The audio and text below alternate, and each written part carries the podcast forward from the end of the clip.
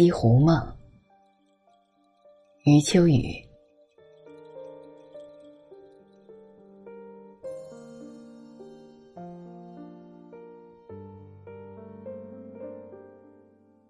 西湖的文章实在做的太多了，做的人中又多历代高手，再做下去，连自己也觉得愚蠢。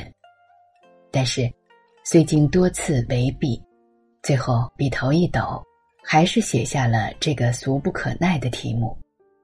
也许是这汪湖水沉浸着某种归结性的意义，我避不开它。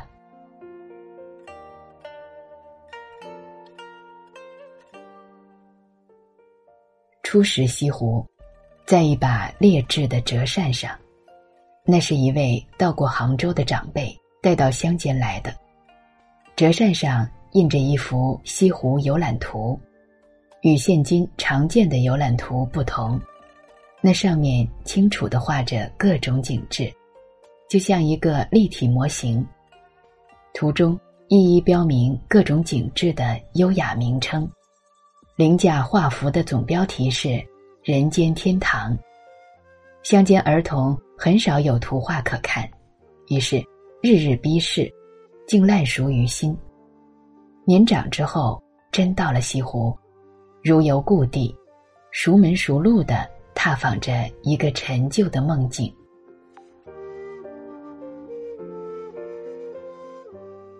明代正德年间。一位日本使臣游西湖后，写过这样一首诗：“昔年曾见此湖图，不信人间有此湖。今日打从湖上过，画工还欠费功夫。”可见，对许多游客来说，西湖即便是出游，也有旧梦重温的味道。这简直成了中国文化中的一个常用意象。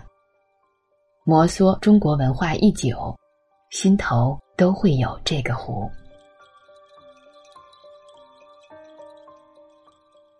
奇怪的是，这个湖游得再多，也不能在心中真切起来。过于玄艳的造化，会产生了一种疏离，无法与它进行家常式的交往。正如家常饮食不宜于排场，可让儿童唯一的奶妈不宜于盛装。西湖排场太大，装饰太精，难以叫人长久安住。大凡风景绝佳处都不宜安家，人与美的关系竟是如此之蹊跷。西湖给人以疏离感。还有别一原因，他成名过早，遗迹过密，名位过重，山水亭舍与历史的牵连过多，结果成了一个象征性物象非常稠厚的所在。游览可以，贴进去却未免吃力。为了摆脱这种感受，有一年夏天，我跳到湖水中游泳，独个儿游了长长一程。算是与他有了触肤之亲。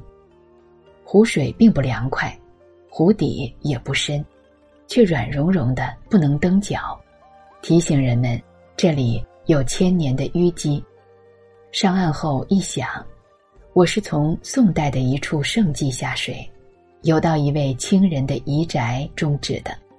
于是，刚刚弄过的水波就立即被历史所抽象。几乎有点不真实了。他筑基了太多的朝代，于是变得没有朝代；他汇聚了太多的方位，于是也就失去了方位。它走向抽象，走向虚幻，像一个收罗备至的博览会，盛大到了缥缈。西湖的盛大，归拢来说。在于它是极复杂的中国文化人格的集合体。一切宗教都要到这里来参加展览，再避世的也不能忘情于这里的热闹，再苦寂的也要分享这里的一角秀色。佛教圣迹最多，不必一一列数了。即便是超逸到家了的道家，也占据了一座阁岭。这是湖畔最先迎接黎明的地方，一早就呼唤着繁密的脚印。作为儒将楷模的岳飞，也跻身于湖滨安息，世代张扬着治国平天下的教义。宁静淡泊的国学大师。也会与荒诞奇瑰的神话传说相邻而居，各自变成一种可供观瞻的景致。这就是真正中国化了的宗教，深奥的礼仪可以幻化成一种热闹的浏览方式，与感官玩乐融成一体。这是真正的达观和无执，同时。也是真正的浮华和随意，极大的认真伴合着极大的不认真，最后都归依于消耗性的感官天地。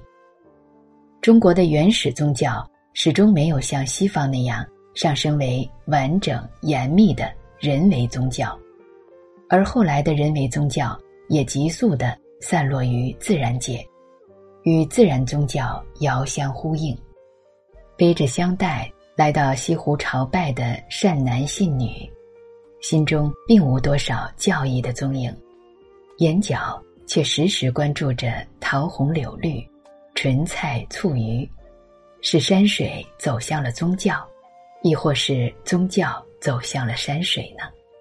反正，一切都归之于非常实际又非常含糊的感官自然。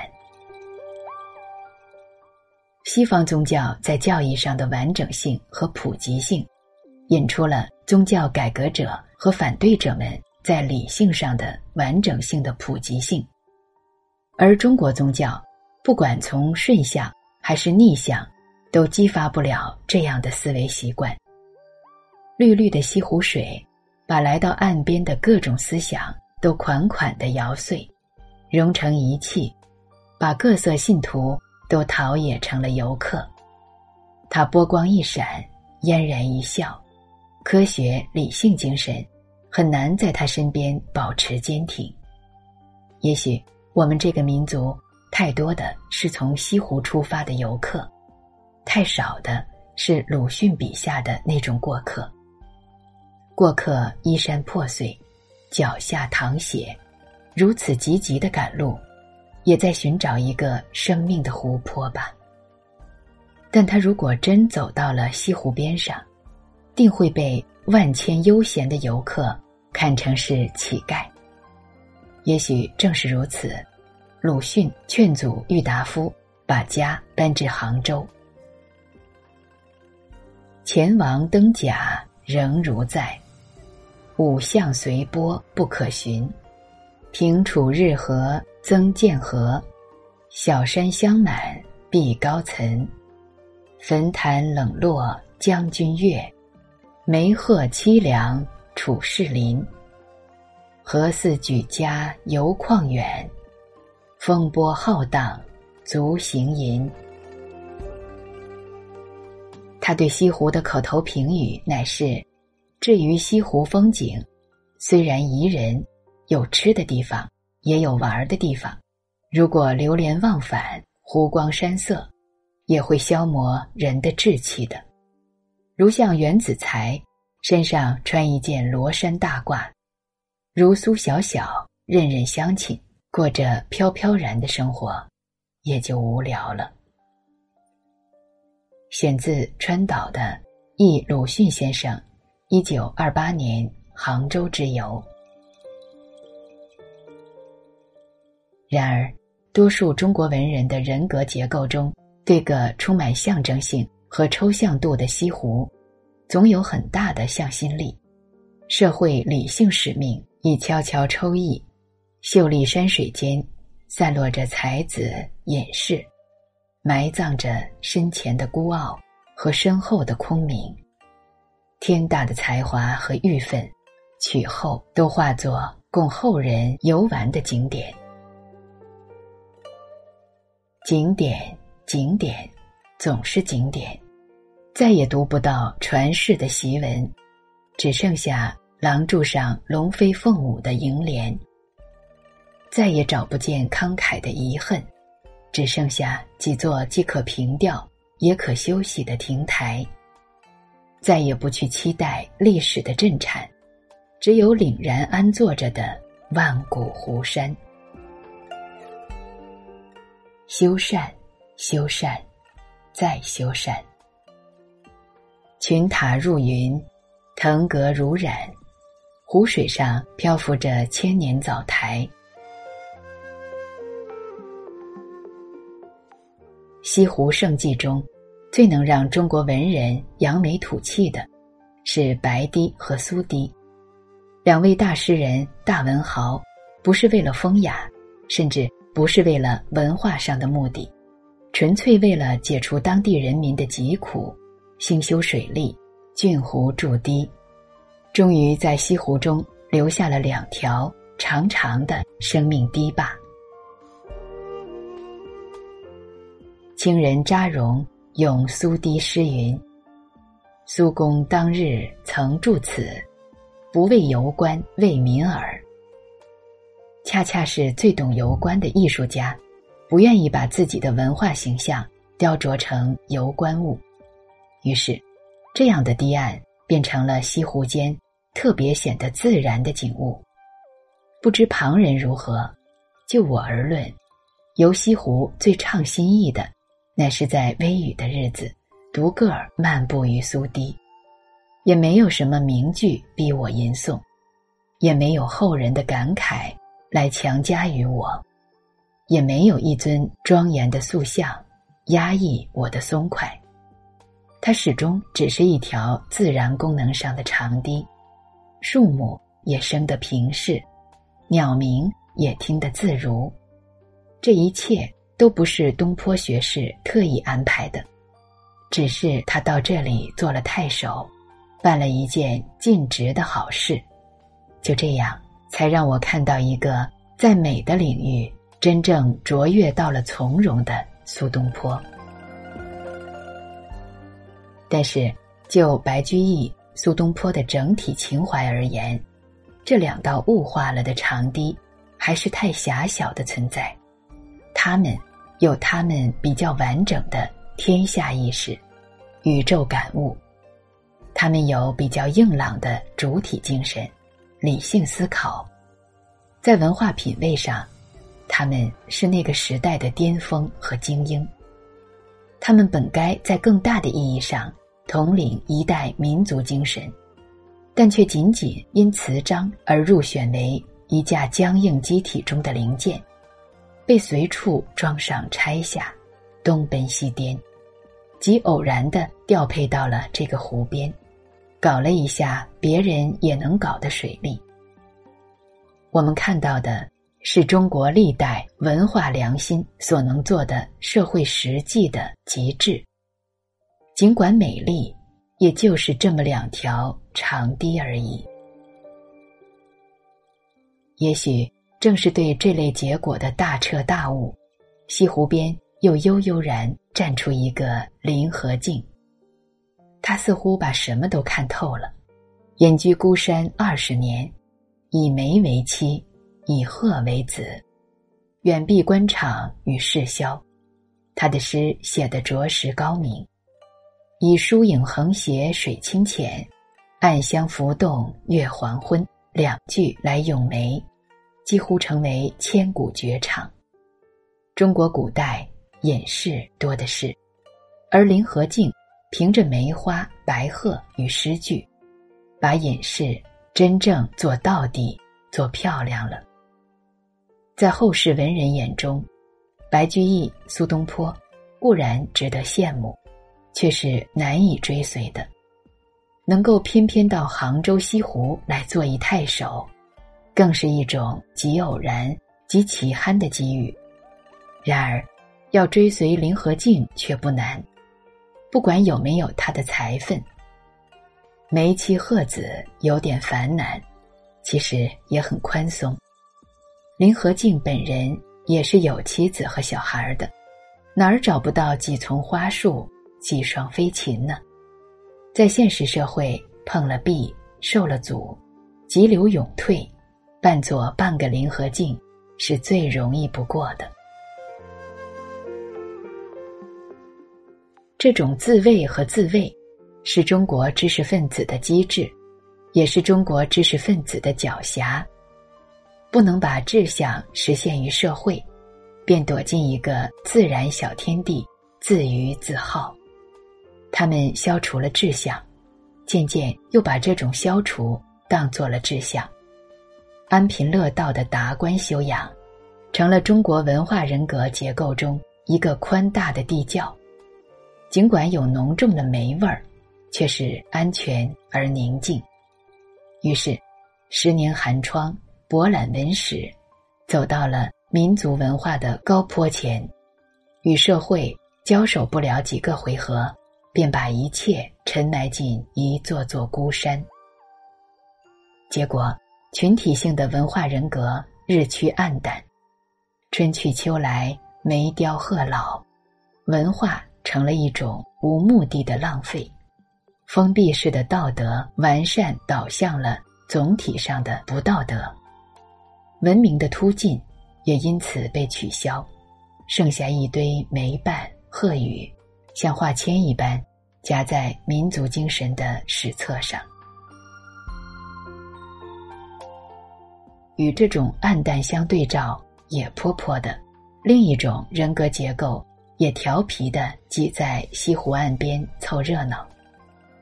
首屈一指者，当然是名妓苏小小。不管愿意不愿意，这位妓女的资格，要比上述几位名人都老。在后人咏西湖的诗作中，总是有意无意的把苏东坡、岳飞放在这位姑娘后面。苏小门前花满枝。苏公公堤上女当垆，苏家弱柳犹含媚，月暮乔松亦报中。就是年代较早一点的白居易，也把自己写成是苏小小的亲养者。若解多情寻小小，绿杨深处是苏家。苏家小女旧知名，杨柳风前别有情。如此看来，诗人袁子才捐一小章曰：“钱庸苏小是乡亲，虽为鲁迅所不悦，却也颇可理解的了。”历代吟咏和评调苏小小的，当然不乏轻薄文人，但内心厚实的饱学之士也多的是。在我们这样一个国度，一位妓女竟如此尊贵的。长久安享景仰，原因是颇为深刻的。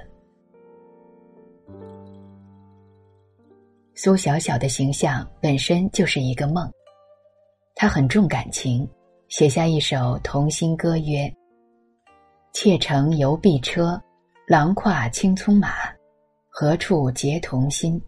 西陵松柏下。”朴朴素素的道尽了青年恋人。约会的无限风光，美丽的车，美丽的马，一起飞驶疾驰，完成了一组气韵夺人的情感造像。又传说，他在风景胜处偶遇一位穷困书生，便慷慨解囊赠银百两，助其上京。但是情人未归，书生已去，世界没能给他以情感的报偿。他不愿做鸡做妾，勉强去完成一个女人的低下使命，而是要把自己的美色呈之揭示，蔑视着经历的高墙。他不守贞洁，只守美，只让一个男性的世界围着他无常的喜怒而旋转。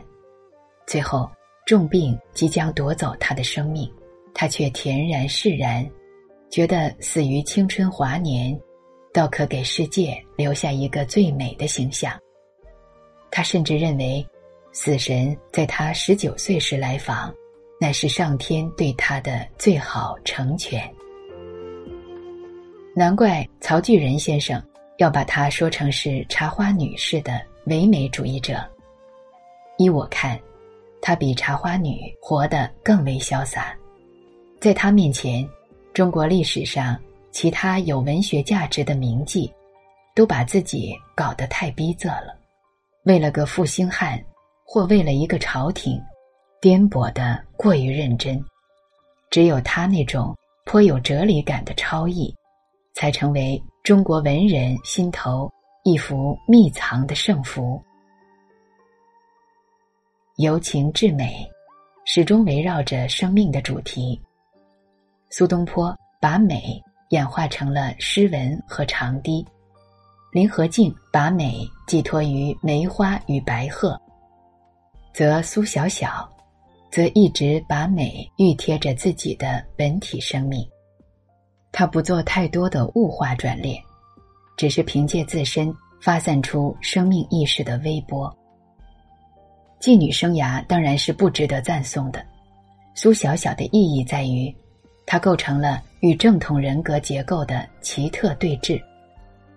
再正经的鸿儒高士，在社会品格上可以无可指摘，却常常压抑着自己和别人的生命本体的自然流程。这种结构是那样的宏大和强悍，使生命意识的激流不能不在崇山峻岭的围困中变得姿肆和怪异。这里。又一次出现了道德和不道德、人性和非人性、美和丑的悖论。社会污浊中也会隐伏着人性的大合理，而这种大合理的实现方式，又常常怪异到正常的人们所难以容忍。反之，社会历史的大光亮，又常常以牺牲人本体的许多重要命题为代价。单向完满的理想状态，多是梦境。人类难以挣脱的一大悲哀，便在这里。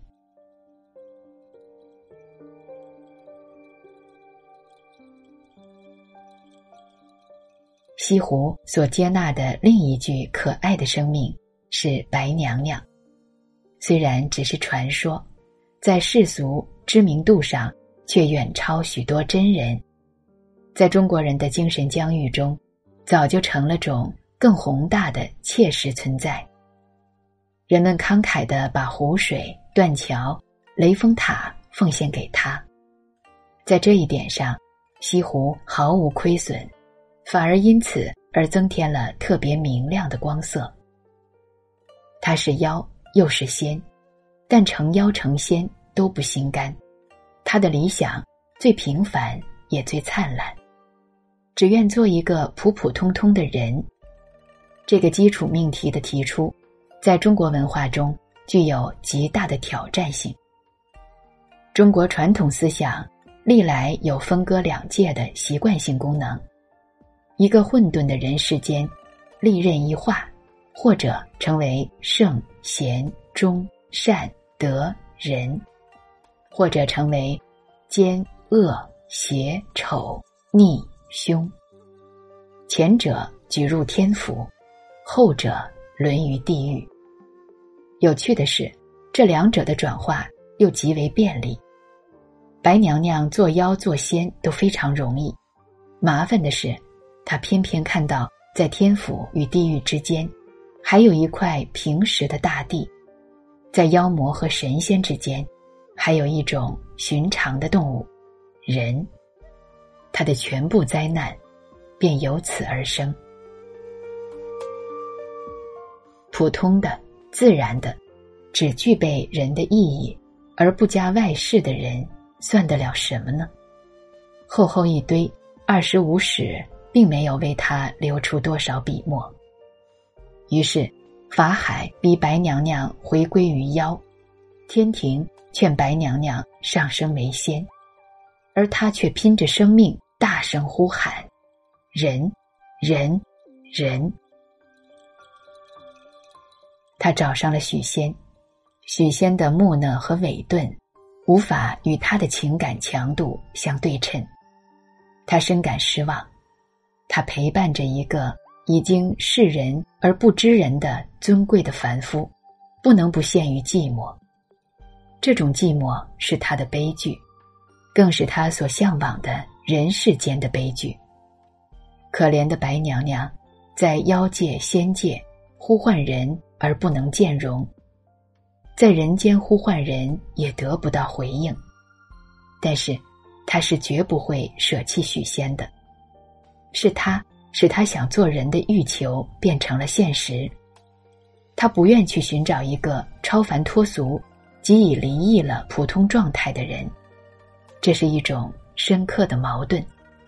他认了，甘愿为了他去万里迢迢盗仙草，甘愿为了他在水漫金山时殊死拼搏，一切都是为了维护住他刚刚抓住一半的那个人字。